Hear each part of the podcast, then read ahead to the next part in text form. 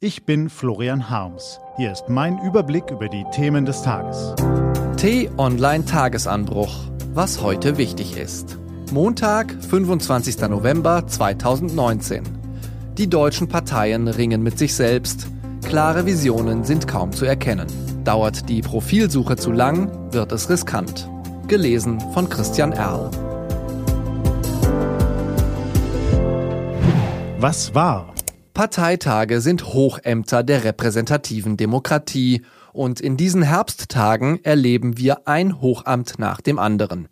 Vor einer Woche der Parteitag der Grünen. Beschwingt von Wahl- und Umfrageerfolgen schlossen die Delegierten hinter ihrem Führungsduo Baerbock-Habeck die Reihen und träumten von der schönen neuen Welt der Zukunft.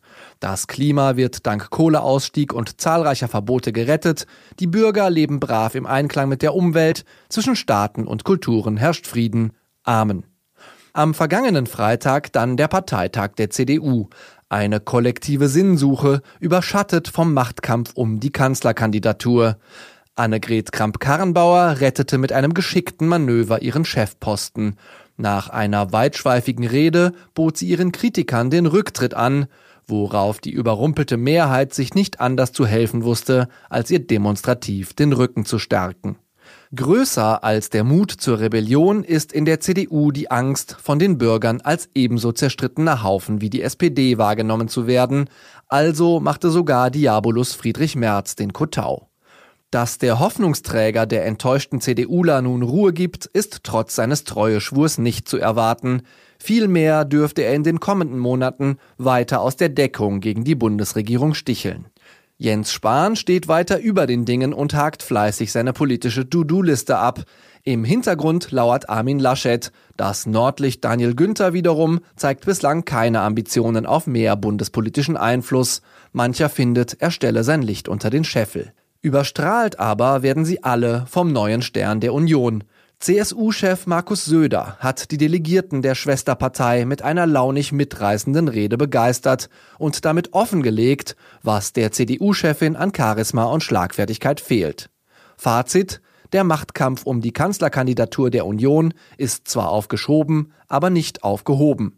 Mit Machtkämpfen kennt sich auch die AfD aus, die sich am kommenden Wochenende ebenfalls zum Parteitag trifft. Der alternde Parteichef Alexander Gauland will sein Amt abtreten, aber nur, wenn dafür sein Wunschkandidat Tino Chrupalla aus Sachsen nachrücken kann. Jörg Meuthen soll Co-Parteichef bleiben. Das Manöver ist riskant, da Meuthen umstritten ist und Chrupalla vielen als blass gilt. Der rechtsradikale Flügel trommelt für Andreas Kalbitz und Frank Pasemann. Die Gemäßigten unterstützen Dana Gut, Uwe Junge, Gerd Pazderski und Kai Gottschalk. Viele Namen, viel Unruhe. Am Ende könnte es ein Hauen und Stechen geben, wodurch das Bild einer zwischen Chaos und Extremen schwankenden Partei einmal mehr bestätigt würde. Mit Chaos kennt sich auch die SPD aus, deren Delegierte sich eine Woche später zum Parteitag versammeln und ihre Vorsitzenden wählen. Derzeit scheinen Olaf Scholz und Clara Geiwitz die Nase vorn zu haben. Bestätigt sich dieser Trend, stehen die Zeichen in der SPD auf weiter so weiter regieren, weiter verwalten, aber mit dem kühlen Blick des Finanzprofis Scholz und mit Hilfe seines politisch bestens vernetzten Staatssekretärs Wolfgang Schmidt. Der neue starke Mann in der SPD wird allerdings weder Scholz noch Schmidt heißen, sondern Kevin Kühnert.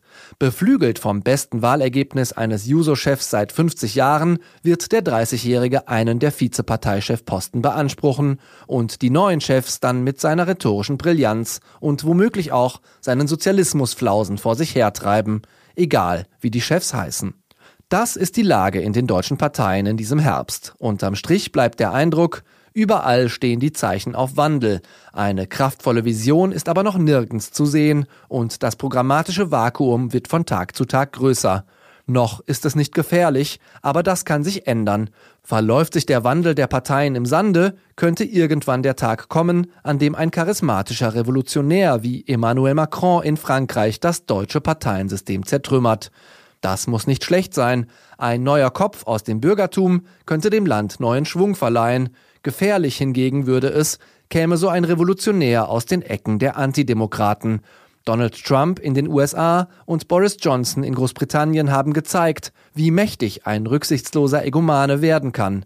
Amerika ist anders als Deutschland und das Vereinigte Königreich auch, aber kein Land ist gegen das Virus des Populismus gefeit.